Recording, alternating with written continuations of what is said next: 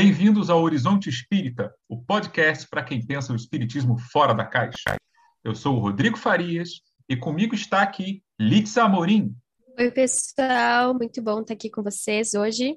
Por motivos de força maior, a nossa querida Érica Cristina eh, não pôde estar conosco hoje, mas ela se fará presente certamente em espírito.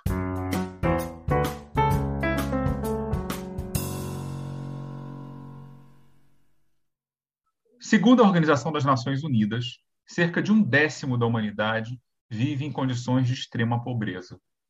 Seriam 780 milhões de pessoas vivendo com menos de um dólar e 90 por dia, lutando para satisfazer as necessidades mais básicas na esfera da saúde, da educação e do acesso à água e ao saneamento básico. No Brasil, o impacto da pandemia de Covid-19 tem se feito sentir na forma de aumento do número de pessoas em situação de rua, fechamentos de postos de trabalho, entre outros sintomas de agravamento de uma situação de desigualdade social que vem de muito tempo. O Espiritismo é conhecido pela ênfase na prática da caridade em geral e na assistência aos necessitados em particular. Mas como isso se aplica a situações de larga escala? Os ensinos espíritas têm algo a dizer sobre questões sociais? Eles podem nos orientar sobre esses problemas maiores?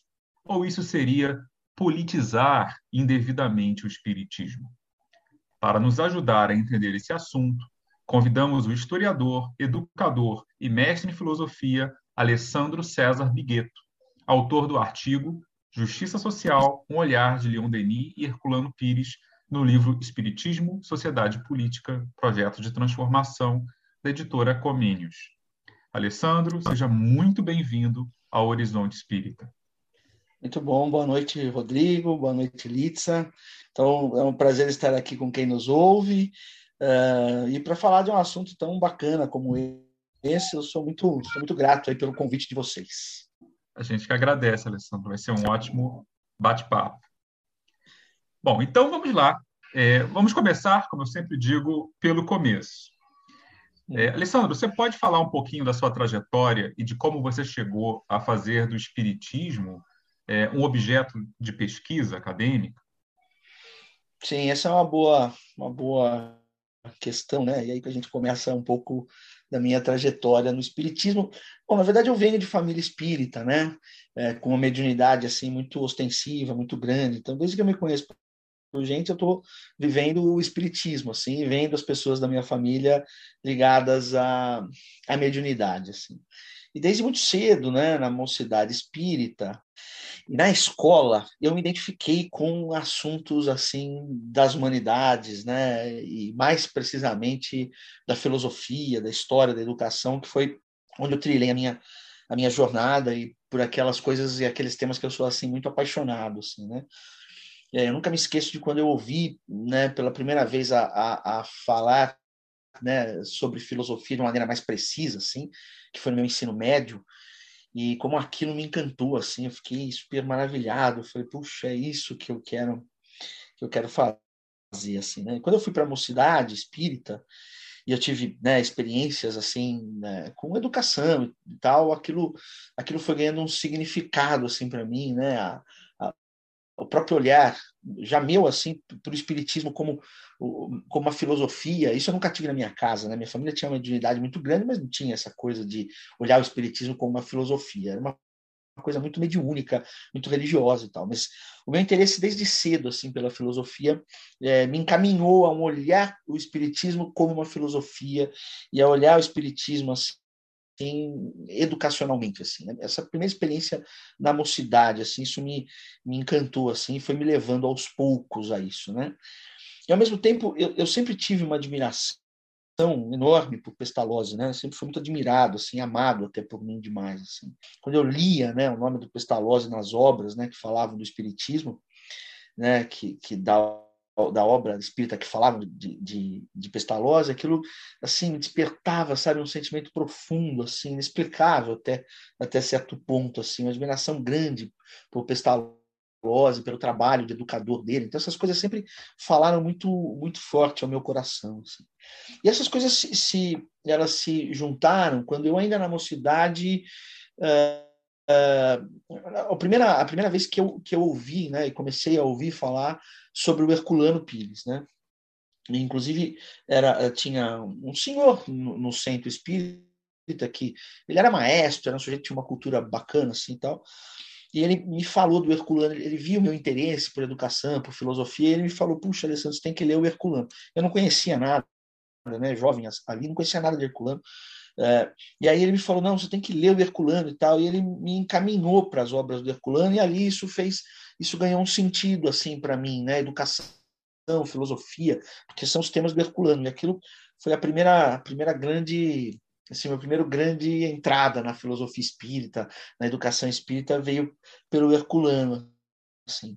E depois, um outro grande encontro da minha vida, o Herculano foi pela obra, né, foi pelos livros, e um outro grande encontro da minha vida foi com a Dora, né, com a Dora Encontre, quando eu, ainda na mocidade soube que ela tinha feito uma tese sobre pestalose, como, né, queria sempre saber muito de pestalose e tal, eu entrei em contato com ela e a gente meio que foi um reencontro nessa nessa nessa vida, né? De trabalhos e de, de coisas que nós tínhamos já do passado. E aí isso, essa coisa do espiritismo, filosofia aconteceu muito fortemente na minha vida. Mas, mas não foi só daí que eu fiz, engraçado, né? Não foi só daí que eu fiz é, disso meu objeto de estudo acadêmico. Eu, na verdade, quando estava na faculdade de pedagogia, que foi minha primeira faculdade, e eu tinha um interesse muito grande em pestalose. O negócio era pestalose. Eu não queria fazer sobre nada sobre espiritismo, né? Assim, não era a minha intenção. E incrível, né? E um dia eu estava indo para a casa da Dora, que ela morava em São Paulo ainda, eu, eu, ia de metrô, descendo do metrô, eu fui tomado assim por uma inspiração, uma emoção muito grande assim e tal. E aquilo me diz, e assim, eu estava na faculdade de pedagogia, é, né, encaminhando coisas sobre pestalose e tal, e aquilo, né, aquela emoção e aquela inspiração dizer, não, você tem que fazer sobre é, Eurípides Barçanufo, que eu tinha conhecido também ainda né, no centro, mas assim, ouvido falar do Eurípides Médium e tal, conhecia quase nada dele como educador, foi a partir do encontro com a Dora que eu descobri um Eurípides educador e tal, e aquilo foi muito forte assim para eu encaminhar meu trabalho ainda na graduação sobre sobre o Eurípides Barçanufo. Então, aí aquela emoção foi muito forte assim para mim, eu encaminhei o meu trabalho, comecei a fazer pesquisa sobre Eurípides. Mas a pesquisa de Eurípides muito difícil, não foi nada fácil, não tinha muitas fontes tal. Eu achava que aquilo também terminaria na graduação e que por fim eu levaria meu mestrado sobre pestalose. E aí eu, aquilo veio novamente e insistiu para que eu levasse Eurípides para o mestrado. E eu não tinha muita, não tinha fonte e tal. Aí fui fazer pesquisa, descobri coisas e no fim se tornou meu mestrado e, e eu levei isso para minha vida acadêmica e, e, quase depois foi um doutorado, mas aí meu doutorado eu, eu não, não continuei. Mas enfim, foi assim um pouco como essas coisas aconteceram. Alessandro, é, a gente quer começar já indo à raiz do problema. O seu artigo foi publicado no livro Espiritismo, Sociedade e Política Sim. e fala sobre justiça social. Então, conta para os nossos ouvintes por que, que você acha que os espíritas deveriam se preocupar com justiça social? Não parece um assunto desvinculado dos assuntos espíritas, né? Vida após a morte, metafísicos, etc. e tal? Boa, boa pergunta, Alitza. É, teria muitas maneiras para responder essa sua questão e essa questão que vocês me fazem, mas a gente tem que, eu, eu, penso isso da seguinte maneira, assim, quer dizer, o espiritismo ele é herdeiro de um tipo de cristianismo, assim Kardec entendeu. O cristianismo, né, se a gente for pensar o cristianismo na sua essência, né, ele não é uma mensagem alheia aos problemas sociais do mundo. Né? Apesar do, do, do, cristianismo ser uma mensagem que, que, se entende, né? Jesus como enviado de, do divino nesse mundo, de Deus nesse mundo, etc., com toda a questão, a questão religiosa, metafísica que, que envolve isso, o cristianismo não é alheio aos problemas, aos problemas sociais do mundo. Né? Apesar de muitas vezes na nossa na nossa história e por diversos interesses de alienação popular se propagou, se defendeu essa ideia. Mas se a gente for pensar, Quer dizer, desde as primeiras comunidades cristãs, né, desde a própria figura do Cristo, né, e aliás, acho que Jesus foi morto por isso, né, há uma preocupação muito grande com a justiça social. Né? Obviamente, se nós somos filhos de Deus, estamos neste mundo e precisamos passar neste mundo, há de, né, uma preocupação por parte divina com as nossas condições neste mundo. Deus não, não nos colocou aqui e simplesmente nos jogou e vamos viver como dá, e um, né, os mais fortes oprimindo os mais fracos, seja lá, seja lá como for. Portanto, há uma preocupação de justiça social e de crítica social muito forte no cristianismo. Uh, então, mesmo Jesus dizendo, meu reino não é deste mundo, entende-se isso dentro do contexto que Jesus estava, mas, mas isso não significou que aqui neste mundo não deveria ter parte deste reino, ou pelo menos não deveria haver neste mundo condições, uh, condições de justiça e de boa vida às pessoas. Né? Tanto é que o cristianismo se, se manifestou como uma crítica de resistência ao Império Romano. Né? Basta a gente ver, por exemplo, sei lá, dai a César o que é de César e a Deus o que é de Deus, né? Essa frase, essa mensagem tem uma, tem uma crítica social poderosa embutida nela, né? Que é porque no Império Romano César era o representante de Deus, não havia separação entre César e o que era divino. Quando Jesus faz isso, ele diz: bom, Deus é uma coisa, o Império Romano é, é temporal, é do mundo. Então, uma crítica, é uma crítica social poderosa, né? especialistas e, e, e estudiosos analisaram isso de uma maneira super interessante. Né? Então, por exemplo, eu me lembro aqui, sei lá, um pensador historiador marxista, o Kautsky, né? que foi um pouco deixado de lado pelos marxistas mais ortodoxos, né, como Lenin, outros assim, que o criticaram, até até por essas análises assim que ele fez, que é essa que eu vou citar aqui agora, né? Ele tem uma obra que é a origem do cristianismo, que foi publicada no início do século XX, acho que 1908, se não estiver enganado, ele foi um dos primeiros a interpretar o cristianismo primitivo como um precursor do movimento proletário socialista, veja bem, moderno. Né? Para ele, a grande diferença assim, de Jesus né, para outras figuras messiânicas do judaísmo, exatamente é a crítica social.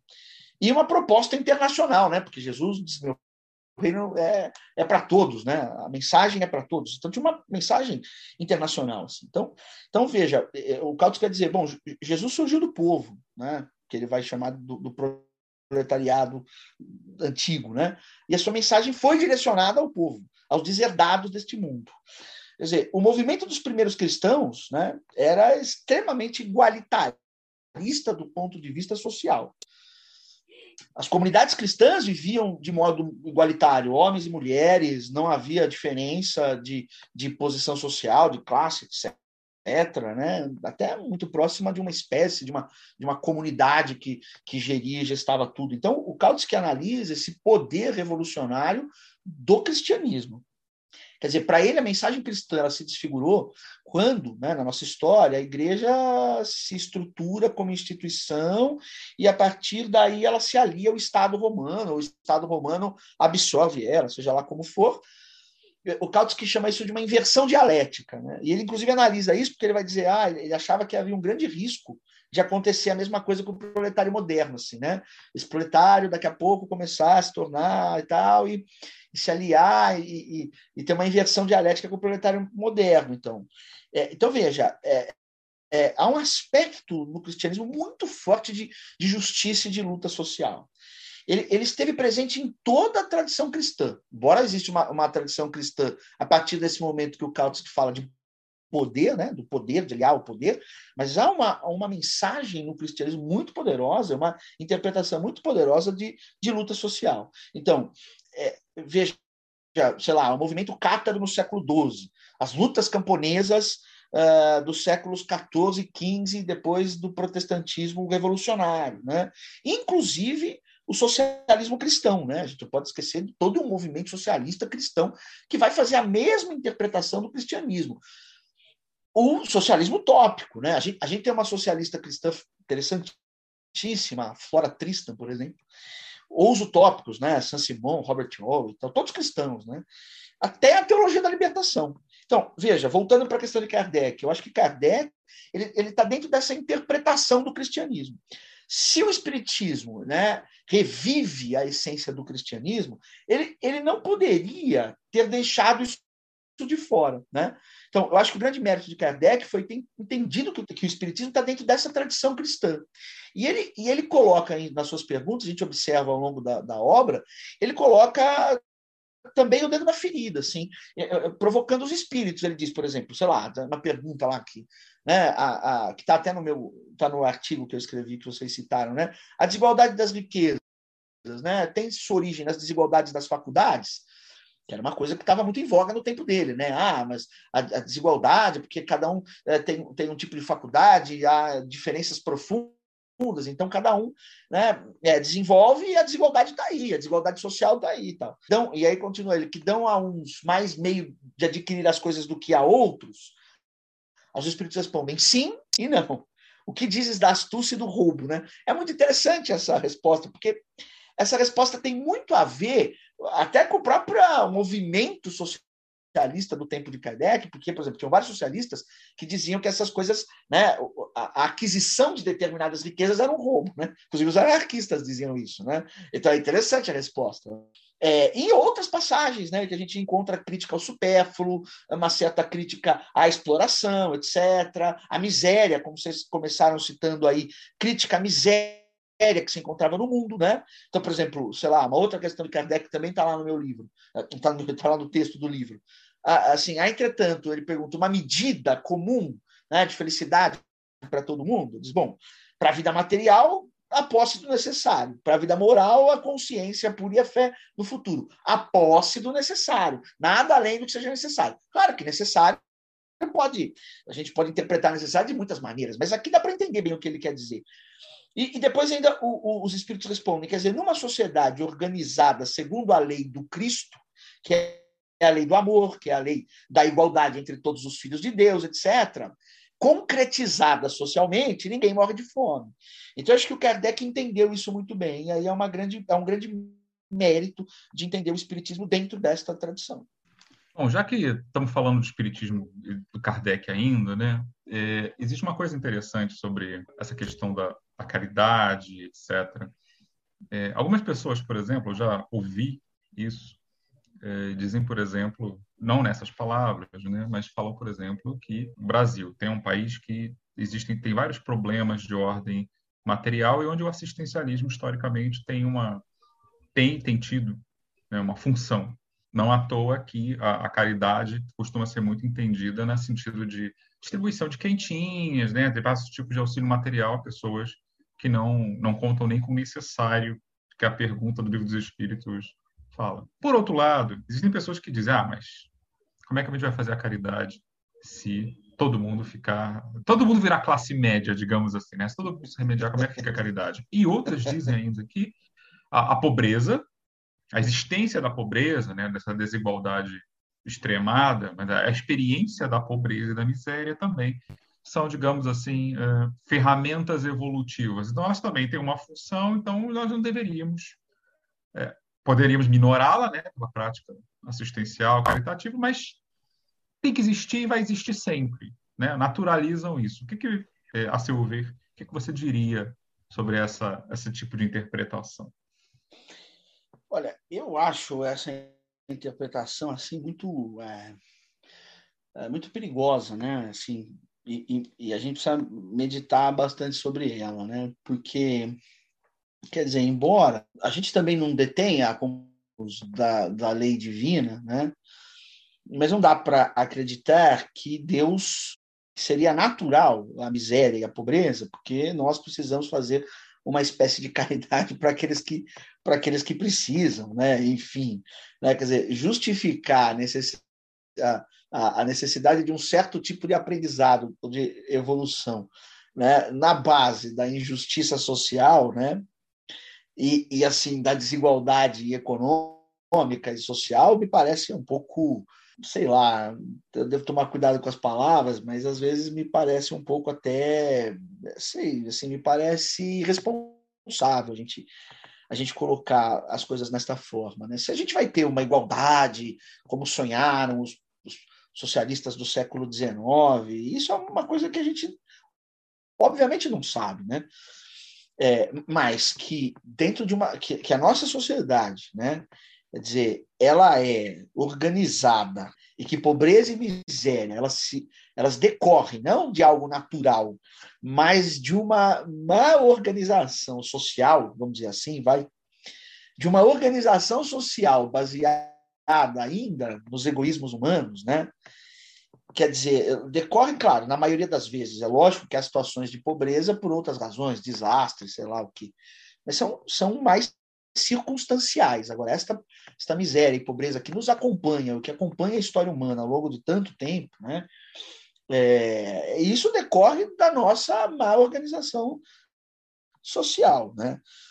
É, quer dizer, você você dizer isso e dizer que a caridade ela vai ela, isso deve existir para gente, a gente ser caridoso, me parece um pouco irresponsável. Acho que a gente deveria trabalhar mais um compromisso de, de buscar e lutar por uma sociedade mais igualitária possível, do ponto de vista social, do ponto de vista econômico, é, que a riqueza beneficiasse as pessoas de maneira mais igual e pudesse, que é a função da riqueza, pudesse promover as, as pessoas naquilo que elas têm de, de mais pleno, né? Quer dizer, é, acho que acho que Deus ou as, o, meca, o, mecanismo celeste não precisa da pobreza para fazer para fazer o processo de, de, evolução. Me parece um pouco um pouco, sei lá, um pouco pouco pensado chegar a esta conclusão, sabe? Né? Agora, obviamente, né, se os espíritos, né, nesse processo evolutivo, se aproveitam de determinadas condições, porque nós não construímos algo melhor, né? É uma questão que a gente não tem nem como saber, né? É, é, é, essa é uma questão, a questão da miséria e da pobreza né, é uma questão super complexa, né? E muitos até justificam ou até criticam, até questionam Deus por conta da, da miséria e da pobreza. Enfim, claro que a miséria é uma coisa muito dura, né? É, é, por isso eu acho que que a gente deve tomar um certo cuidado na hora de interpretar isso. Não, não, eu acho que isso é mais fruto da nossa da nossa má organização, do egoísmo, de uma falta de, de compreensão de consciência evolutiva, sei lá, se assim a gente pode dizer, do que mecanismos celestes para o processo evolutivo. Parece muito perigoso sair por aí, sabe? Enfim, é, acho que isso já, já dá para dá entender o que, é, o que eu penso sobre essa questão. Nós sempre voltamos nessa questão com vários convidados, né? Já, já tratamos muito disso aqui no programa. É, é porque Mas... isso é uma coisa que incomoda, né? A gente fica um pouco. A gente fica. Porque, por exemplo, vocês, vocês, a gente começou a, a nossa conversa, já, milhares de pessoas, sei lá, no Sudão, 780 milhões de pessoas, que foi esse dado, quase um bilhão de pessoas no mundo, vivem abaixo da linha da pobreza. Quer dizer, vivem com menos de 1,80 dólar por, dólares por, por, por dia. Quer dizer, a gente imaginar, né? Seria seria muito estranho a gente imaginar que o mecanismo celeste das leis divinas precisa precisa disso nosso né, para fazer o processo evolutivo de alguns de alguns seria eu acho pelo menos seria muito estranho quer dizer eu ficaria muito chocado se, fosse, se fosse, assim eu, sinceramente eu já estava imaginando que você ia citar o Nietzsche, né, da moral do rebanho. Você precisa, a gente precisa que o outro seja fraco para que a gente seja bom, Isso. né? Para que o outro seja. E é o Nietzsche, Mas... o Nietzsche aí nesse, o Nietzsche nesse caso ele coloca bem o dedo, o dedo numa ferida, né? Que é exatamente essa, essa ferida, né? Dessa, dessa moral aí de uma de um certo tipo de moral cristã, né? Que se que se desenvolveu, né? E se desenvolve a partir da pequenez né, do apequenar o outro às vezes, né, de, de se apequenar diante da, da, de uma moral que é essa, a moral do, do rebanho, enfim, né, é, e, que, e que é sempre né, esse tipo de cristianismo que se desenvolveu, que, que muitas vezes nós utilizamos e pregamos isso, eu acho ele muito a pequena demais o ser humano. Quase como se a gente tivesse que agradecer, por exemplo, a sei, um serial killer. Olha, você ajudou suas vítimas a evoluir.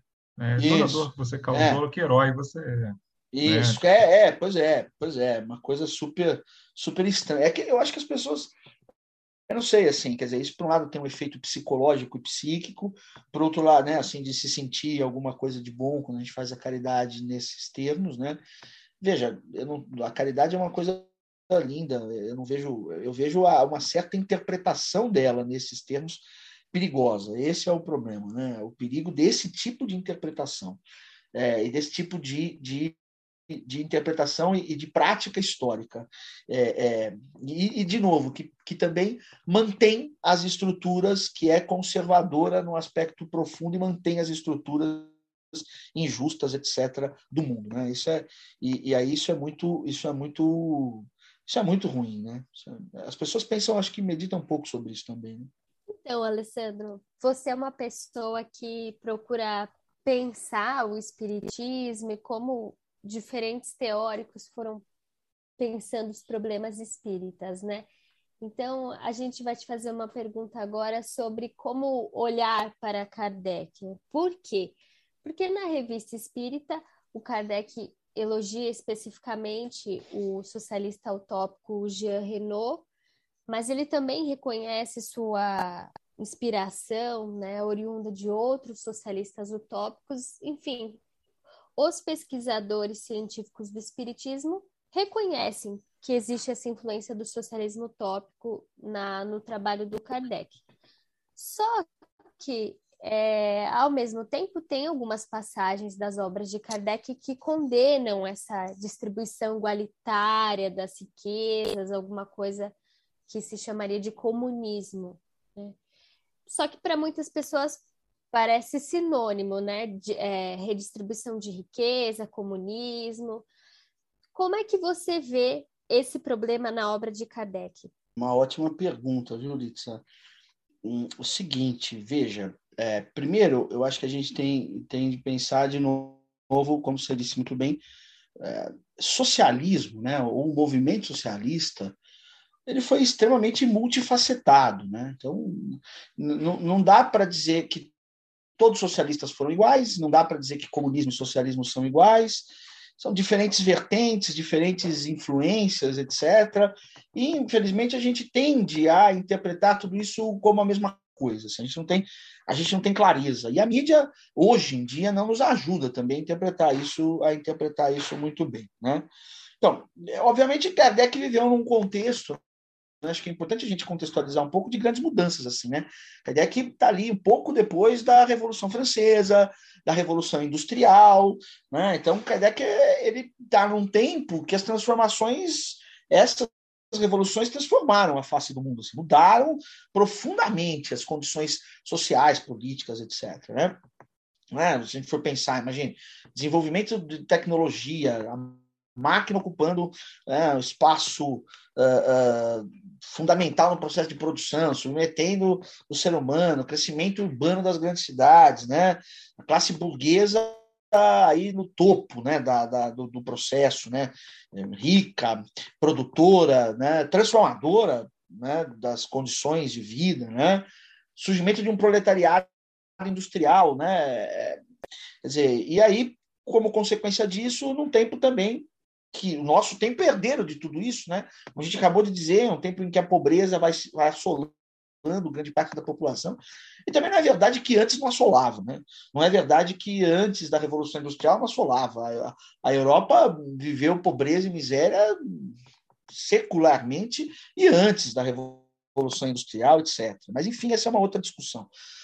Né, mas a, a, miséria ali se tornando um problema crônico das grandes cidades, né, e tal, né, trabalho miserável de homens, mulheres e crianças, dentro das fábricas, como a gente sabe, né? A burguesia, a nobreza ainda é privilegiada, porque ainda havia uma nobreza, né? Enfim, essas são as condições que foram se, se foram se, vamos dizer assim, se tornando paupérrimas, né? Ou foram se depauperando né? a vida da população. Quer dizer, então, Kardec viveu nesse contexto, assim. Quer dizer, se a gente for pensar desse contexto, né? A partir da Revolução Revolução Francesa Industrial e todo esse contexto, a gente tem duas grandes correntes interpretativas e, e de propostas e de lutas e de movimentos, que é o liberalismo e o socialismo. Né? E o nosso tempo é marcado por elas e o tempo de Kardec, obviamente. Né?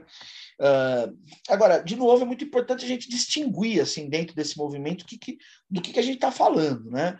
Uh, o Kardec, como você disse, Nietzsche, é, é, obviamente, está lá na sua obra, ele é um herdeiro desse contexto e é um herdeiro do socialismo, de um tipo de socialismo, de novo, porque o socialismo não é a mesma coisa, é um tipo de socialismo. Vamos dizer assim, vai, de um socialismo utópico, né?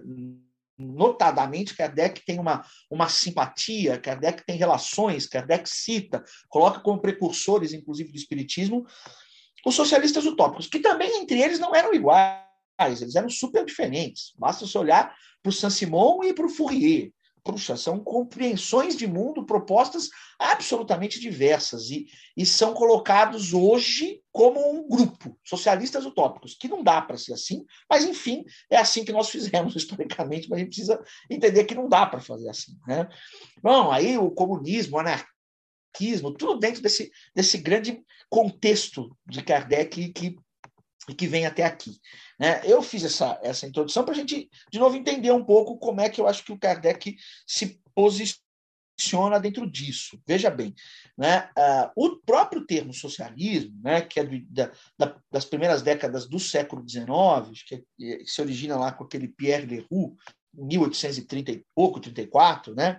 Ele coloca o socialismo, né? E está no, no, meu artigo, dizer, ele coloca o socialismo como assim, a, a, de maneira muito genérica, foi ele que cunhou o termo, né? O termo se origina com ele. A doutrina que não que não desistiria dos princípios de liberdade, igualdade e fraternidade.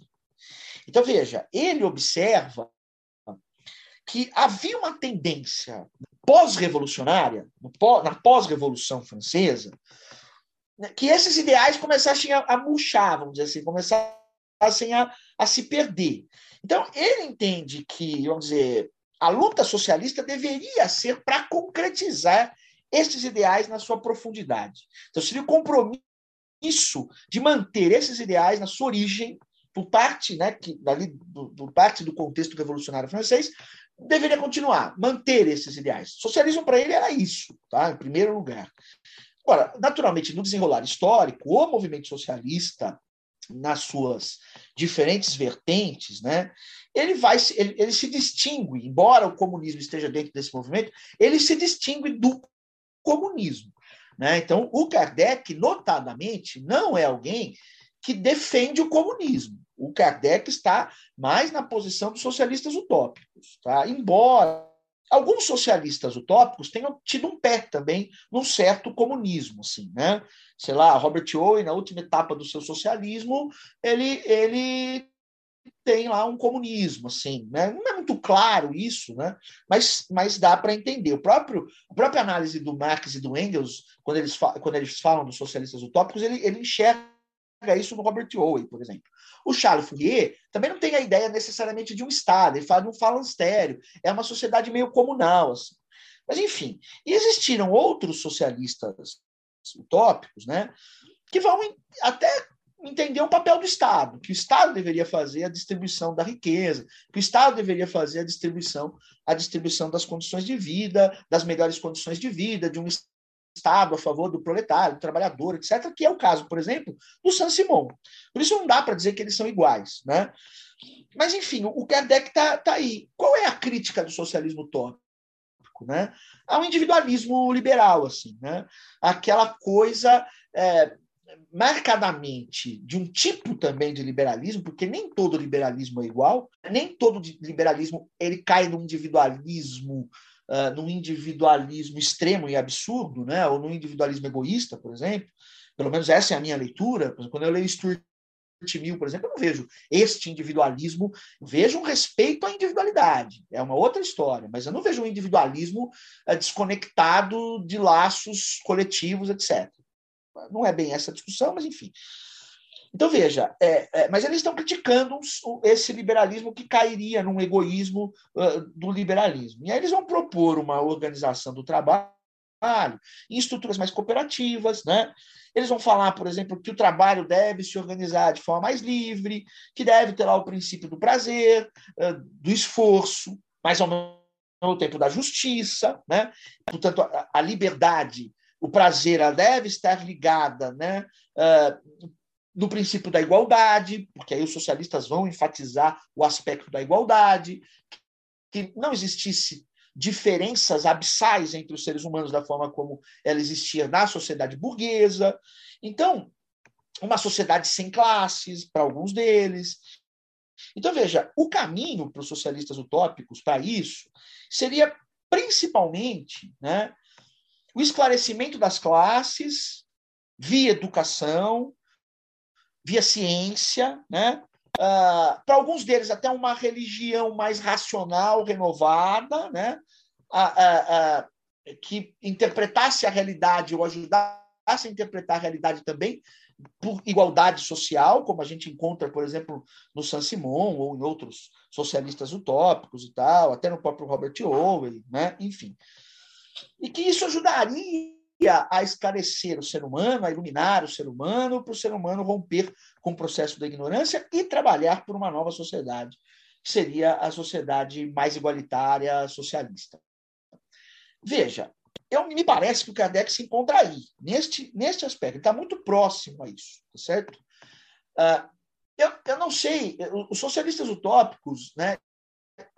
E aí é uma questão complexa, porque assim, se a gente for pensar igualdade absoluta, nem todos os socialistas utópicos pensaram uma sociedade em que as condições econômicas seriam de igualdade absoluta. Eu, eu, honestamente, também acho que igualdade absoluta do ponto de vista econômico e social me parece, me parece mais utópico, me parece uma coisa meio que não sei se é possível realizar nas condições do mundo, tá certo?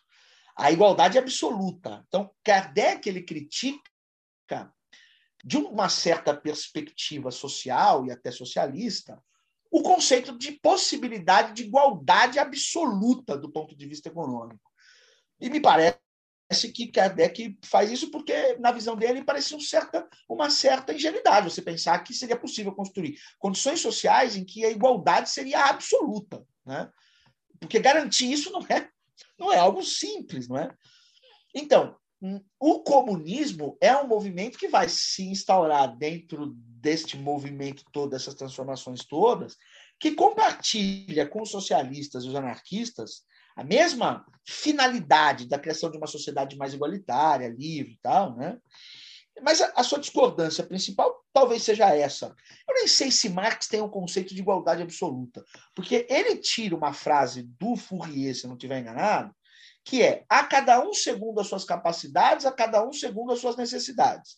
Então, nesse sentido, me parece que não tem uma igualdade absoluta, porque cada um tem uma necessidade, porque cada um tem uma capacidade. Reconhece uma certa diferença. Mas, e esse é, um, esse é um motivo de, de discussão. Eu já ouvi ela acontecer em várias, de várias maneiras, mas é o que eu, é o que eu entendo.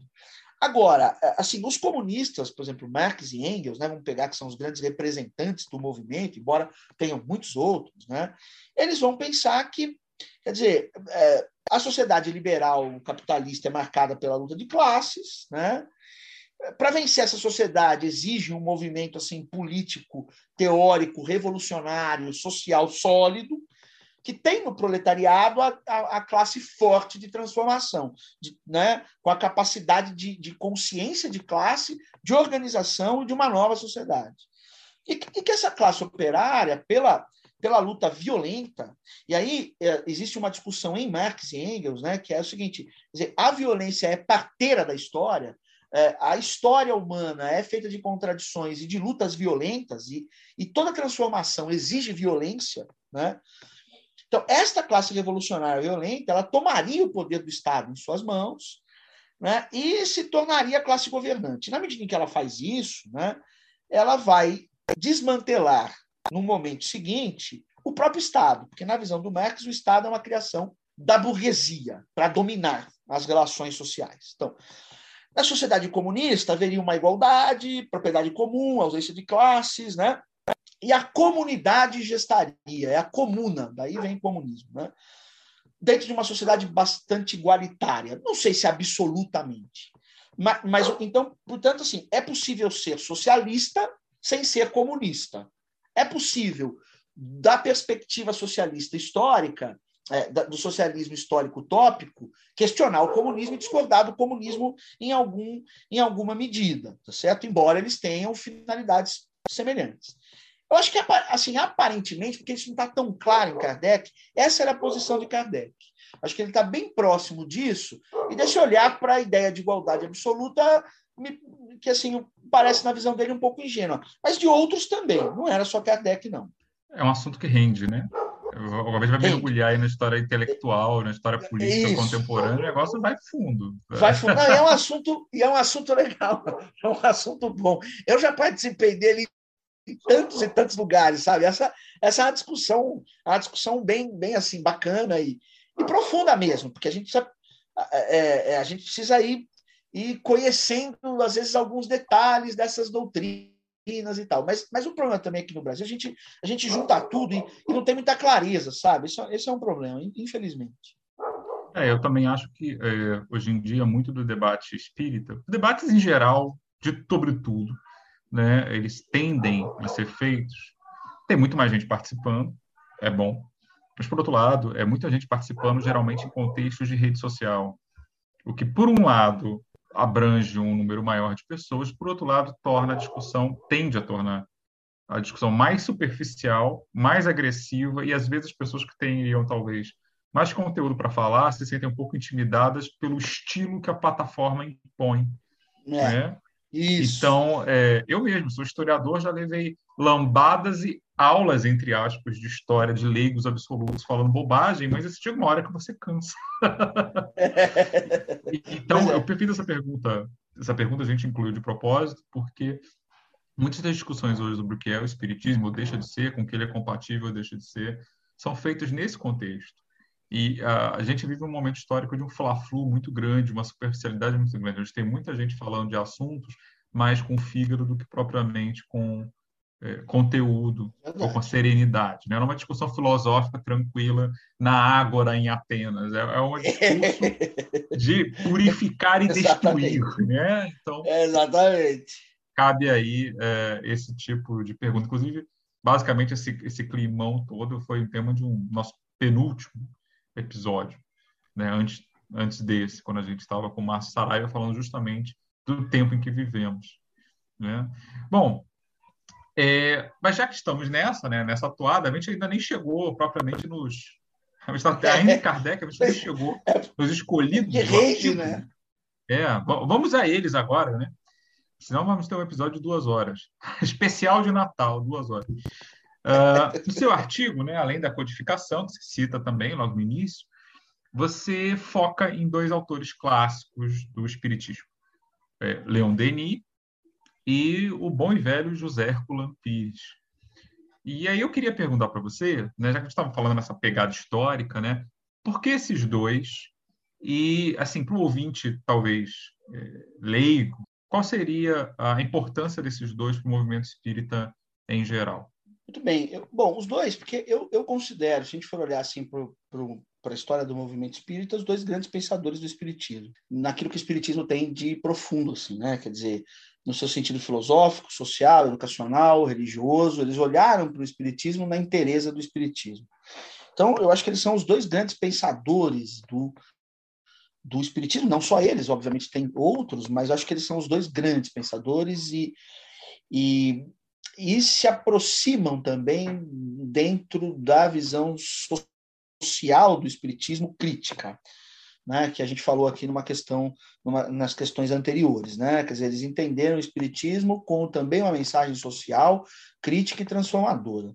E, e, e um outro elemento, Kardec está ali no século XIX, o Denis já adentra o século XX, o Herculano adentra o século XX. Então é, é muito interessante observar como o Denis, mas mais ainda o Herculano, eles fizeram esse olhar profundo e filosófico para o Espiritismo e colocaram o Espiritismo em diálogo com a cultura do século XX, uh, com a cultura filosófica, histórica, educacional do século XX. Então, acho que são os dois, as duas grandes figuras né, do espiritismo nesse sentido. Assim. E o Herculano no sentido de colocar o espiritismo, adentrar o espiritismo no século XX, que é uma coisa, que é uma coisa fundamental. Dialogar o espiritismo com a filosofia, com a história, fazer uma interpretação filosófica do espiritismo no século XX. Né? E o que eu acho que é o trabalho também que nós precisamos fazer no século XXI. Um pouco é, acho que essa é a ideia, por isso os dois. Bom, Alessandro, você poderia contar para gente um pouco sobre o pensamento social do Leon Denis? Uh, eu não sei se os nossos ouvintes conhecem, mas ele é autor, Leon Denis é autor do livro Socialismo e Espiritismo. E, ao mesmo tempo, que, em que o Leon Denis vai criticar a Revolução Russa nesse livro, né? Ele também demonstra sua admiração por outros líderes socialistas, como o francês Jean Jaurès, e elogia o liberalismo econômico. Então, afinal, de que socialismo o Leon Denis estava falando? É, uma pergunta boa e difícil, viu, Liz? Resumir não é fácil. Mas a verdade é o seguinte: bom, veja bem, a obra do Denis, né, de 1924, que primeiro nasceu como artigos e depois né, foi organizada como uma obra, 17 anos depois da Revolução Russa, né, dizer, ele entendia assim, que dos problemas do socialismo, por isso escreveu esse livro, até o pessoal fica dando espiritismo, deixa ele meio quieto, assim, às vezes, né? O pessoal um pouco mais conservador nesse sentido, sei lá, né? E acha que, nossa, espiritismo, socialismo. Hoje, inclusive, isso no Brasil parece quase até um palavrão, né? Se falar em socialismo, o pessoal fica com o cabelo em pé e tal. Mas, mas, mas aí está lá, né? O Denis falando sobre isso e mostrando as afinidades e, e, e, diferenças, enfim, dentro daquilo que era possível também, que não é uma obra acabada, né? Não vejo ali, pelo menos na, não é uma obra acabada, é uma obra que ele escreve várias coisas, meio não tem uma conexão bem feita esta obra. Em primeiro lugar, acho que é importante a gente dizer isso. Tem várias coisas legais, tem várias coisas, enfim, para se discutir, mas não tem uma conexão ali, né? É, ele achava que um dos problemas do socialismo era que o socialismo se preocupava demais com as leis materiais, as condições materiais, e se preocupava de menos com as leis espirituais. E na visão do Denis, elas são inseparáveis, quer dizer, não dá para pensar a evolução, a transformação social, sem pensar a evolução e a transformação espiritual e do espírito. Se você olhar só para o espírito, é um problema porque você deixa a realidade material. Se olha só para material, é um problema porque você deixa a realidade espiritual. Então, na visão de Denis, o real objetivo da existência né, é o aperfeiçoamento do espírito. Para isso, a gente deve concretizar o amor e a justiça nas relações humanas. Né? Então, o Denis vai entender que o verdadeiro socialismo ele deve se preocupar com isso. E para ele, né, ele faz uma crítica também ao materialismo, ao, ao, ao, socialismo marxista. Porque ele vai achar que o marxismo né, e todo socialismo materialista está distante, porque se preocupa só com uma face desse processo evolutivo, que é que são as condições materiais e não as condições espirituais. É, então ele, ele, acha que o materialismo né, é, socialista do Marx e Engels desconhece as leis do espírito, as leis de amor que nos une como irmãos, né? E achava que isso que acabava semeando relações destrutivas e de ódio. Essa é a visão do Leon Denis. Goste ou não goste dela, esta é a visão. E ele achava que o espiritismo era um grande aliado do socialismo, na medida em que o espiritismo trazia uma coisa que faltava a muitos socialistas, porque a gente sabe que os socialistas utópicos, na sua grande maioria, eles eram espiritualistas, né? eles não eram materialistas, né? no sentido de, de, de, de considerar, né? pensar que a matéria é a única realidade e tudo que existe é um epifenômeno da matéria, ou seja, é um produto da matéria, eles não pensavam assim, a maioria dos utópicos, né? É, o Leon Denis vai achar que esse é o grande, é o grande lance, assim, entender as leis da evolução do espírito e da matéria. Sem isso não dá para fazer o processo. Então, nesse sentido, ele está próximo dos utópicos, né? Vamos lá. E crítico a Marx, né? É, e criticava também a Revolução Russa, socialista. É, ele, porque ele achava o seguinte: a Revolução Russa que tinha sido uh, violenta, armada, propagou, na visão dele, relações de ódio que eram insuperáveis e que aquela sociedade jamais, então, se tornaria uma sociedade igualitária. Ela, ela ia manter as mesmas relações, tá certo, de ódio que imperavam na sociedade czarista. Essa era a visão do Denis. E que imperavam nas sociedades, nas sociedades burguesas. E, portanto, esta, esta sociedade jamais se tornaria legitimamente socialista. Esta é a visão dele. Né? Então, ele vai dizer, olha, sociedades que imperam o ódio, que imperam o ódio entre os seres humanos, que, né, é, que há uma relação, se antes era a relação czarista, agora é uma era a relação de opressão czarista e agora vai ser uma outra relação de opressão e de ódio, essa sociedade não vai ter igualdade, fraternidade, justiça, jamais, né? Acho até que nesse sentido ele foi muito, ele foi muito arguto e muito profético. Quer dizer, nenhuma revolução, né, na visão dele, sem compreender a lei da evolução do espírito, tem poder de cumprir esse papel. Agora, veja bem, foi só o Leon Denis que pensou assim? foi só o Leon Denis que criticou né, o, o, a Revolução Socialista russa? Não. A Revolução Russa, a começar pelos próprios marxistas russos, depois chamados e tidos como mencheviques, né, e, e, que foram desconsiderados como conservadores, etc., é, eles criticaram vários aspectos desse na Revolução Russa, né? inclusive a concentração de poder nas mãos do Lenin e do Trotsky, que já estava no início da Revolução Russa, que não foi só o Stalin que concentrou poder. Os anarquistas criticaram isso, né? Muitos socialistas utópicos criticaram. Por exemplo, a marxista Rosa Luxemburgo, que não era russa, ela se mostrava absolutamente contrária à tendência russa né, de concentrar poder e de não fazer uma democracia é, socialista, vamos dizer assim, que o elemento democrático seria fundamental e de dignidade humana seria, seria fundamental. É, então, veja, não foi só o Denis, né? É, é, aí a gente tem uma questão que é, é, é, é Denis e, e outros tantos enxergaram isso. Ah, e aí o Denis louva o, o liberalismo. Bom, veja bem, o liberalismo foi louvado, liberalismo né, revolucionário francês, vamos dizer assim, ele foi louvado também por outros socialistas, tá certo? O próprio Marx e Engels têm uma, uh, entendem que essa, esse é um movimento revolucionário, transformador, e louvam algumas coisas desse, desse movimento. Né? Até porque a gente não pode esquecer o seguinte, gente, acho que é uma coisa muito importante de falar, eu falo para meus alunos. Liberalismo e socialismo nasceram de um mesmo paradigma, da Revolução Francesa: liberdade, igualdade, fraternidade. Estão, eles são filhos de um mesmo pai e mãe. Eles podem ter tomado, tomado histórias diferentes, separados, ficado brigado, contradição, tudo bem, mas eles nascem dentro de um mesmo modelo de paradigma, né? contrário ao antigo regime, contrário à, à sociedade conservadora e pensando uma nova sociedade. Né? Veja que a crítica a uma organização social injusta nasce dentro da, da Revolução Francesa. Pensamos lá Rousseau, por exemplo, sei lá, a ideia de transformar a sociedade via uma classe que vai tomar o poder e vai transformar é da Revolução Francesa a classe burguesa, né?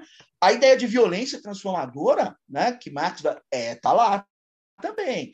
Ou seja, e os próprios marxistas russos, eles se diziam herdeiros dos, dos revolucionários radicais franceses, do, da, da, da, linha do Robespierre. É uma questão complicada essa. Quer dizer, o Denis, que louva também algumas conquistas as conquistas liberais, ele está alinhado nessa perspectiva aí. E no final das contas, né, ele vai achar que o socialismo é aquilo que se deve trabalhar para melhorar as condições materiais, intelectuais é, e de maior igualdade na humanidade para homens e mulheres e tal, dentro dessa linha meio utópica pela educação, enfim. Acho que é um pouco isso, é um pouco isso assim que dá para responder disso, resumidamente, porque é difícil, é um contexto, é, é, não é fácil. Nossa, muito interessante, Alessandro. Como você faz essas conexões com outros socialistas que eu conheço um pouco, a Rosa Luxemburgo, o Kautsky, você está falando agora dos, dos inspirados nos jacobinos e etc. A gente vai linkando várias coisas. Ah, os, os, revolucionários russos, eles, muitos deles se diziam, se sentiam totalmente herdeiros, louvavam a, a linhagem do Robespierre. Né? Quer dizer, é, é, então eles louvavam também essa conquista toda, viam nisso o que eles queriam era, na verdade, tornar isso real para todo mundo, agudizar isso, tornar isso mais amplo, né? Esse é o ponto, né? Acho que também é, eu não lembro se Denis fala no socialismo e espiritismo, mas uma, uma corrente que às vezes é muito pouco lembrada nessas discussões sobre pensamento religioso, filosófico e radicalismo político é o bom e velho socialismo cristão também, que é muito menos conhecido, acho, do que, isso, do que deveria. Eu mesmo, assim, eu tentei achar bibliografia recente sobre isso, não é muito fácil. Dificílimo. eu tenho um livro, é, eu tenho um livro aqui que agora depois eu posso te, te até indicar, que é um, um autor que fala, é um, ele, é um, ele é um cristão, e ele fala do socialismo pré-marxista, de um socialismo cristão. É um autor contemporâneo. Está aqui, eu preciso me lembrar, agora não me lembro.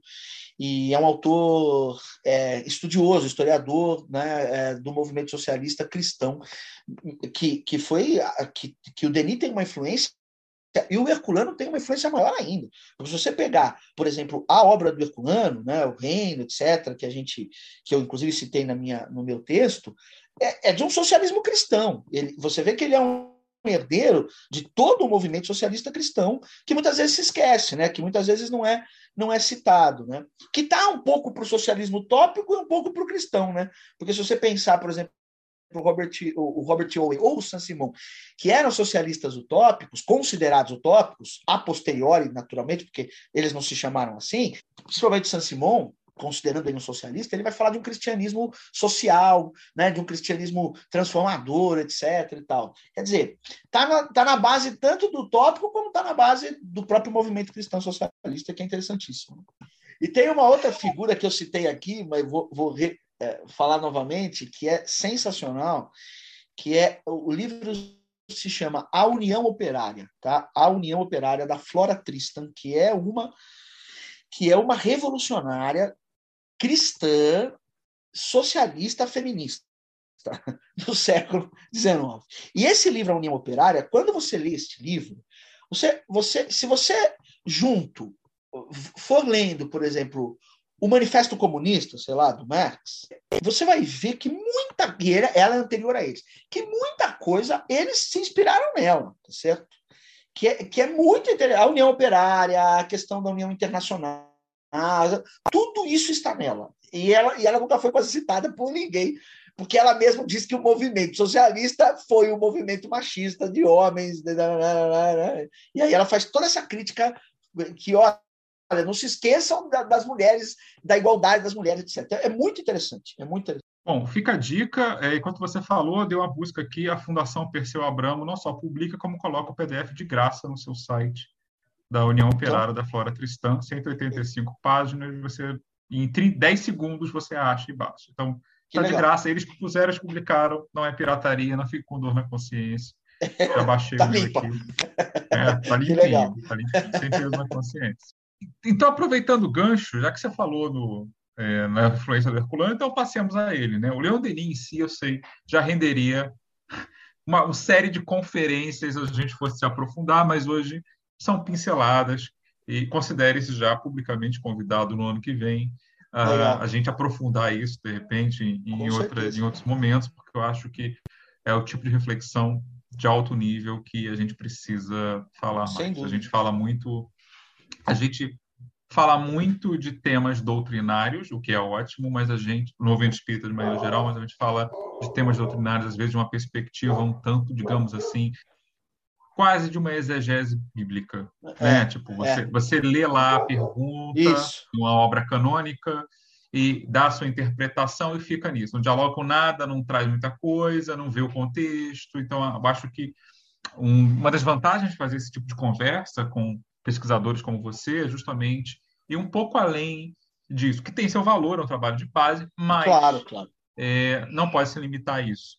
Como, aliás, nossos colegas cristãos tradicionais é, sabem muito bem, porque afinal eles que inventaram a teologia por algum motivo. né? Exatamente. então, vou aproveitando o seu gancho, tratando do Herculano, você cita na obra uma obra dele, que até um tempo atrás era muito difícil de achar, né, pelo menos nas suas duas versões, que é o Reino, que tem uma versão de 1946, né, que hoje a gente consegue achar graças à caridade das pessoas que divulgam isso na internet, é rara, bem rara, é, e uma nova versão, e a segunda, em, se não me engano, em 67, que a gente fica na dúvida se são duas versões do mesmo livro ou são dois livros diferentes com o mesmo título. eu mesmo, só esse ano que eu tive a oportunidade de ler os dois. Né? Conheci a segunda versão porque foi a própria Dora Encontre que me deu a dica, né, numa das suas falas. Eu fui atrás, consegui achar a segunda versão e achei o livro. Aí depois fiquei sabendo, ah, a versão de 46, cadê a versão de 46? Achei esse ano. Maravilha. Por que que Herculano escreveu duas versões tão diferentes, se a gente optar por essa linha, né, da mesma obra. O que, que mudou? É, você pode falar um pouquinho da obra de 46 e em que, que ela se diferencia da de 67? O que, que mudou aí no meio tempo? Né? É isso. Bom, boa, boa questão, viu, O negócio, bom, assim, é o seguinte, acho que acho que as duas, as duas obras, vamos pensar ela, a mesma obra com essas duas edições, mas no fundo elas são, elas são obras que, que um pouco distintas. Assim. Eu, eu acho que é aquilo que a gente falava aqui anteriormente, né? Quer dizer, o, o que, que, nós temos nessa obra assim, de maneira muito resumida, né? Então, eu acho que ali o Herculano faz uma, uma leitura dessa questão, uma interpretação dessa questão do, do socialismo cristão espírita, sabe? Interpretando a mensagem cristã né? e o cristianismo como uma releitura do cristianismo né? apresentado como uma proposta de libertação dos povos oprimidos e da opressão no mundo. Assim. Quer dizer, então, aquilo que a gente falava anteriormente, eu só vou repassar aqui rapidamente, mas né, o cristianismo, quer dizer, assim como o espiritismo, eles estão preocupados, quer dizer, a preocupação não é só com a dimensão espiritual, como a gente sempre interpretou, e sim com a transformação também da sociedade e do ser humano. Né? E que a mensagem de, do Cristo, portanto, é uma mensagem é, de crítica contundente contra as injustiças do mundo, por uma sociedade mais igualitária, por uma sociedade de maior justiça, contra aqueles que se apoderam das riquezas do mundo e usufruem egoisticamente só para eles. Né? Então, é, na visão do Herculano, nas duas obras, né, que é, de novo, a visão do socialismo cristão, portanto, ele interpreta ali um socialismo cristão à moda espírita, é, permaneceu sempre ao lado dos pobres, dos oprimidos, dos homens privados de tudo. O cristianismo foi um movimento que nasceu daí, muito semelhante, né, guardada, obviamente, as devidas proporções, mas na sua, na sua perspectiva geral, a, a questão da, do Kautsky, né, a origem do cristianismo que o Kautsky analisa e tal. Muito semelhante a isso. Então, essa mensagem muito social cristã que o Espiritismo traz. Então, essa, essa eu acho que é, que é um pouco a perspectiva do Herculano de um socialismo uh, espírita cristão. Né? Enfim. É, agora, veja, a obra de 46, é, é, qual é a diferença? Assim? No meu entender, é uma obra de uma crítica muito mais explícita, muito mais clara, muito mais contundente destas questões. 46, o Brasil vivia um clima, né, pós, vamos dizer assim, a ditadura getulista, né, o governo de Getúlio Vargas, quer dizer, havia ali todo um clima, um ambiente brasileiro mais democrático, de maior liberdade de pensamento, etc. Né? O pós-guerra, o mundo vivendo um pouco essa, essa situação toda e tal. Então, Herculano, ali, ele publica essa obra num, numa, num clima muito mais expresso desse socialismo, dessa crítica mais contundente, mais clara, mais, uh, mais corajosa, assim, mais, né? Em 67, como nós sabemos, o Brasil já passava por outro momento, completamente diferente. A gente vivia uma ditadura militar, pesada, né? um momento pesado da ditadura. Né? Quer dizer, é, é, começando a se tornar pesado, enfim, mas, mas a ditadura. Né? É, e aí eu acho que ele, ele vai reescrever essa obra, qual é a diferença? Assim? Ela é uma obra mais, é mais uma metáfora ali, ela é mais ela está mais colocada por imagens, ela é mais ela está um pouco mais atenuada nessas suas imagens assim que são mais um pouco menos explícita, né? Eu acho que a crítica permanece para bom entendedor. O socialismo cristão está ali, permanece. Eu não vejo que ele que seja contraditório, mas eu vejo que ele atenua um pouco, né? Um pouco aquilo que faziam muitos intelectuais né? Colocavam por imagens, escondiam um pouco algumas coisas atrás de algumas de uma coisa um pouco menos contundente. E parece que essa é é, é, é, a leitura que eu faço. Não, não dá para descolar as duas edições dos seus contextos históricos, né? Porque aí seria perder o que de fato aconteceu. Não dá para dizer, olha, 46. Por que aquele 46 é mais, é mais claro e contundente, mais. Porque né, a gente está num outro momento histórico. A de 67, a gente sabe, perseguição, medo, família. Me parece até justificável né? É, eu talvez fizesse a mesma coisa, eu, eu seguiria pelo mesmo caminho. Não era fácil você enfrentar aquilo tendo família, tendo filho, tendo não é uma coisa, não é uma coisa, essa é para poucos, né? Então, enfim, eu, eu acho que essa é um pouco a diferença aí, me parece que é por aí. Alessandro, você disse uma coisa sobre o Leon Denis muito bonita que eu anotei e não conhecia, que é quando ele fala sobre as leis da evolução material e as leis da evolução espiritual, né? Que a gente poderia chegar a essa sociedade transformada se conhecêssemos e atuássemos sobre essas duas leis. imediatamente eu lembrei do tema da educação, que você trata no seu artigo, você fala que tanto Herculano quanto Leon Denis valorizavam bastante a educação, e você também pesquisou sobre outro educador, que foi o Eurípides. Então, você poderia falar para a gente um pouco sobre se eles convergem nesse campo educacional?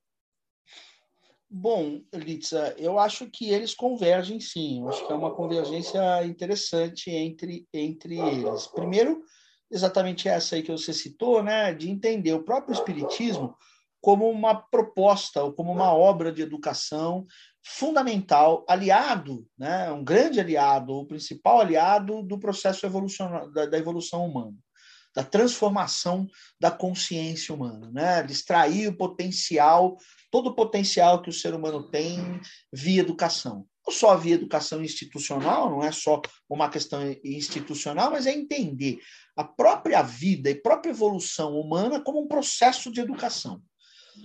Acho que essa é uma das grandes é, é contribuições deles né, é, para o Espiritismo. Né? E, e, e, é lógico que todo movimento pós-revolução francesa, vamos dizer assim, liberal, socialista, eh, comunista, anarquista, vão entender a educação como um elemento fundamental para a vida, para a tomada de consciência, para a transformação do ser humano. E eles entendem da mesma maneira. Né? Todos eles muito preocupados com a questão da educação e todos eles trabalharam pela educação, né? entendendo de novo a educação como um processo de vida existencial, de evolução, não, não é uma coisa só institucional, não é escola apenas, não é isso, né?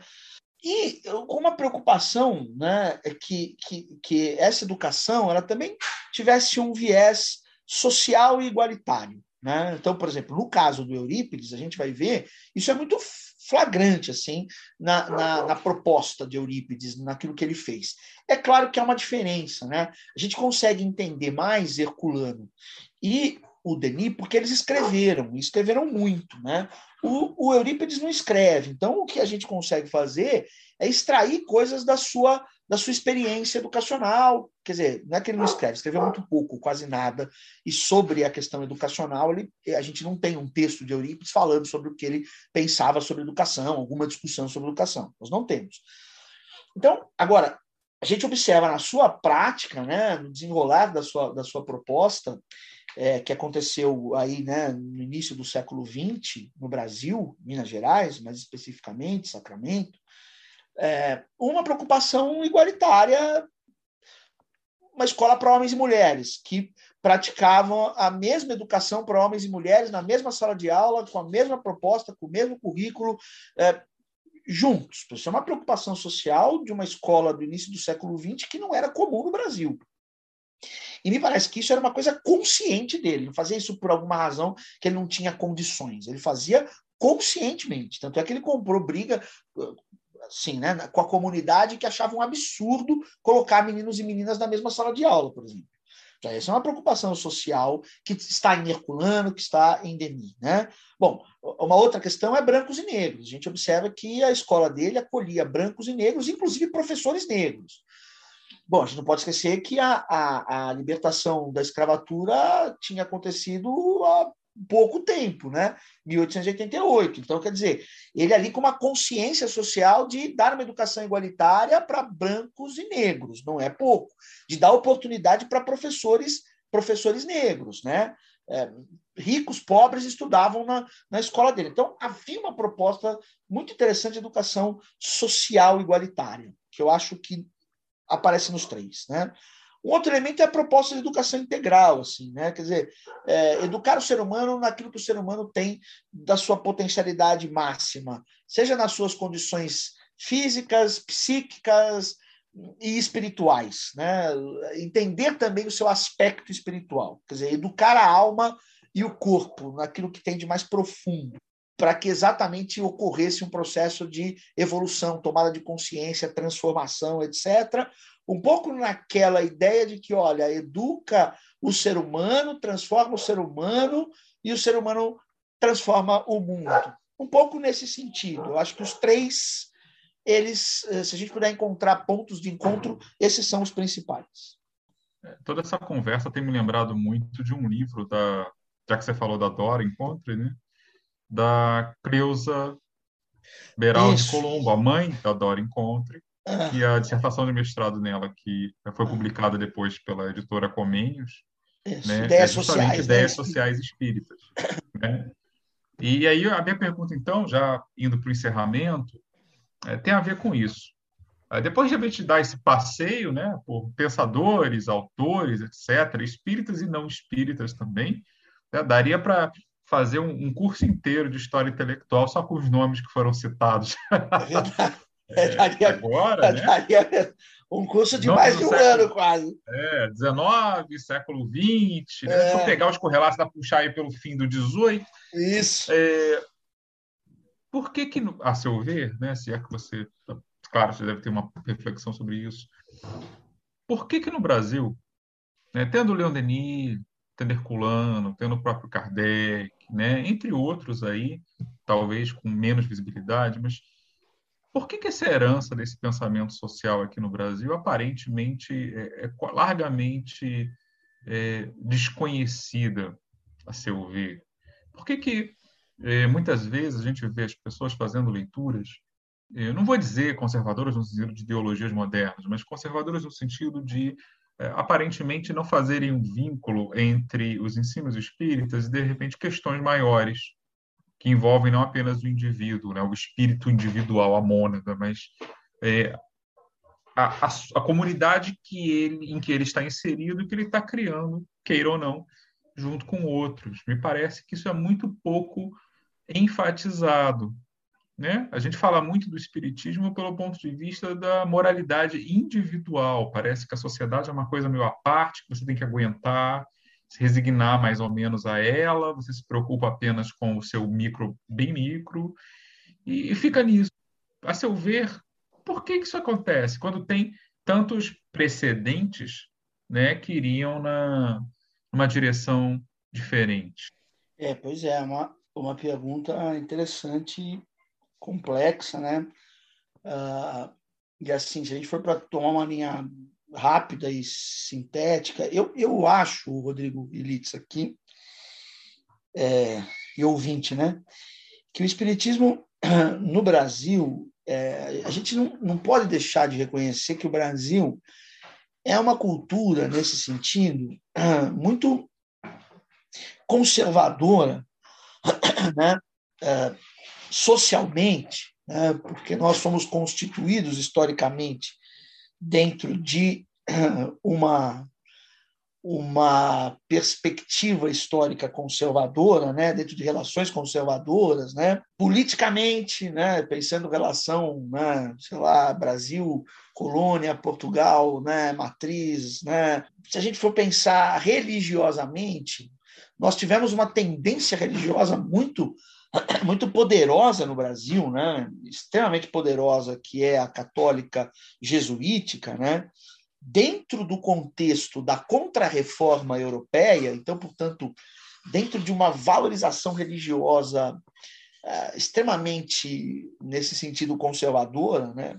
É, e pouco e pouco afeita às questões filosóficas, às questões mais, vamos dizer assim, até dentro do, do próprio catolicismo ou protestantismo, mais revolucionárias e mais uh, arejadas e mais abertas e mais livres que aconteciam em outros lugares, né? Sei lá. Então acho que a gente a gente tem um caldo assim meio que histórico cultural no Brasil conservador, autoritário, religioso, impregnado de uma perspectiva muito religiosa. E acho que tem vários estudos sociológicos, inclusive, mostrando isso hoje, hoje no Brasil, de autores que nem são espíritas, mas que estão interpretando o espiritismo e fazendo essa, essas relações assim, né? É, enfim, quer dizer, então eu acho que nós também herdeiros disso, né? Se a gente for pensar, né? A, a, o, o, próprio espiritismo brasileiro ele, ele foi organizado ainda até dentro do contexto do império, né? Então, quer dizer, os espíritas brasileiros não vieram do céu, eles vieram daí, né? Eles vieram das fileiras desses católicos é, impregnados deste caldo todo. Né?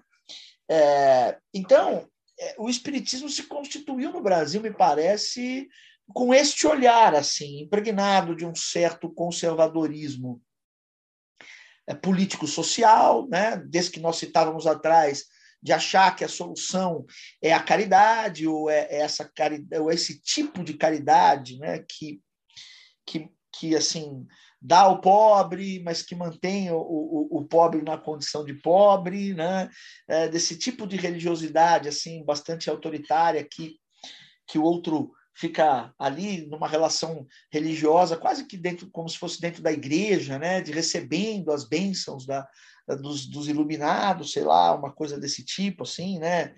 É, não quero parecer assim, mas, mas um pouco isso, né?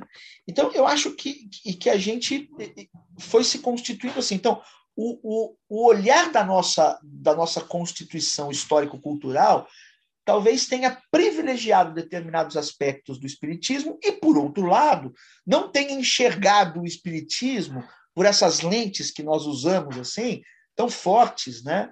Não tem enxergado no espiritismo esse potencial que o Herculano enxergou, que outros grandes enxergaram, né? Homens e mulheres, né?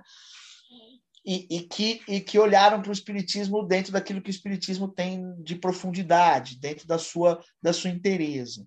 Então, acho que a gente. A gente é, o grande desafio nosso, talvez, né, é, que o Herculano fez, que acho que a Dora tem feito, que acho que a gente aqui trabalhando né, e, e pensando como a proposta de vocês e de tantos, né, é exatamente essa de, de começar a olhar para o Espiritismo na sua profundidade filosófica, científica, educacional, né, religiosa, e aí até entendendo também o tipo de religião que é o espiritismo, que talvez não ele não, né, é, é que assim não está próximo desta religião assim uh, mais conservadora, mais igrejeira, se assim a gente pode dizer, e está próxima mais de uma concepção talvez até né, iluminista, é, ali, né, russoniana, sei lá, de liberdade, etc., liberdade de consciência. De... Ou seja, eu acho que isso a gente não pode descolar do nosso contexto, da nossa cultura, a, a interpretação do movimento espírita. É, é, por aí, eu acho, viu, Rodrigo Ilitza e querido ouvinte. Bom, Alessandro, eu te agradeço muito pela, por esse papo tão rico. Nossa, dá, dá muito o que pensar como eu imaginei que daria, né, dado o tema. Obrigado. E assim, eu te convido, estamos já indo para o encerramento, né? E se você desejar, você deixe suas considerações finais para os nossos ouvintes. Ah, legal. Eu acho que as minhas considerações é que a gente é que a gente faça exatamente isso que esses grandes, essas grandes figuras, né, deixaram de, de ensinamento, de chamado assim para a gente, né? de interpretar é, o, o é, de buscar as raízes espíritas, de interpretar o espiritismo na sua profundidade é, crítica, filosófica, científica, né, religiosa, educacional, e que a gente, quer dizer, traga o espiritismo a riqueza do Espiritismo para o século XX, 21, né? o 20 já foi, para o século XXI. Né? A gente traga a riqueza do Espiritismo para o século XXI. E, e, de fato, que a gente consiga é, fazer com que o Espiritismo dê a sua contribuição, que era o que o Kardec queria, e inspire, como está inspirando aqui agora, as nossas reflexões, o nosso pensamento social, educacional, político, enfim, na sua profundidade. Acho que essa é a questão mais importante, que a gente não tenha medo de fazer isso, que a gente tenha coragem, que a gente tenha coragem de fazer isso, né? Você vê, né? O Herculano tentou fazer um diálogo entre o Espiritismo e o século XX, e nós já estamos século XXI. pois é, pois é. A gente precisa fazer alguma coisa. Exatamente, exatamente. Mas eu, eu vejo até que com bons olhos, assim, acho que vejo muitos movimentos, né? é, muitos movimentos, muito mais do que no tempo do Herculano, se a gente for olhar, né, de movimentos trabalhando e discutindo e, e, e, fomentando e promovendo esse tipo de coisa, sabe? Coisas sendo escritas, é, enfim, tem coisas muito, muito legais que a gente que a gente tem a fazer ainda nesses, nessas décadas e décadas do século XXI, e, e, já tem muita coisa legal acontecendo nessas primeiras décadas, o que, é, o que eu acho muito positivo e muito joia, né? Lembrando aos nossos ouvintes que quem quiser ler o artigo do Alessandro sobre Herculano Pires, Leon Denis e Justiça Social está no livro Espiritismo, Sociedade e Política, da editora Convênios. Bom, mais uma vez, nosso agradecimento, Alessandro, pelo bate-papo e pelas provocações. Né? Eu acho que a gente tem tentado fazer aqui em tantos assuntos, né? Acho que o livro é um produto disso, mas também tantas essas coisas todas estão acontecendo são provocações, né? Pensar o espiritismo no seu pleno potencial, como você disse, fora da caixa é isso. Né? Ele pode ir além do que ele já tem ido como movimento até o momento. Então, queridos, conversamos hoje com o historiador, pedagogo, mestre em filosofia e simpaticíssimo convidado Alessandro César Bigueto, coautor do livro Espiritismo, Sociedade Política, Projetos de Transformação. Mas este também não é um episódio qualquer é o último de 2021 e marca também a conclusão do terceiro ano de existência do nosso Horizonte Espírita. Agradecemos então a todos que nos acompanharam até aqui, assim como aqueles que estão chegando agora, e avisamos que vamos entrar num breve período de merecidas férias, para voltarmos em março de 2022, se Deus quiser. Continuem nos acompanhando no Instagram, no Facebook, no YouTube, no Spotify e na sua plataforma de podcast favorita. E, por favor, se você gostou né, do nosso trabalho, se você curte os nossos episódios, é, compartilhe com as pessoas que você entende que podem se interessar também e colabore com a gente. Esse trabalho de provocação que estamos fazendo já há três anos, nós precisamos muito da ajuda de vocês para que ele continue. Tá bom? Então, feliz fim de ano a todos. Voltaremos em março. Eu sou o Rodrigo Farias. Estiveram aqui comigo a Litza Morim. Tchau, pessoal. Até a próxima temporada. Um beijão. A Érica participou do trabalho de bastidor, mas infelizmente não pôde estar com a gente aqui hoje. Nós estamos gravando depois de um dia difícil no Rio de Janeiro, né? Chuvas de verão muito fortes. Mas ela certamente há de estar conosco é, nos próximos episódios. Então, em nome dela também, né, nós agradecemos mais uma vez a vocês e nos vemos no próximo Horizonte Espírita em 2022, o podcast para quem pensa o espiritismo fora da caixa. Até a próxima.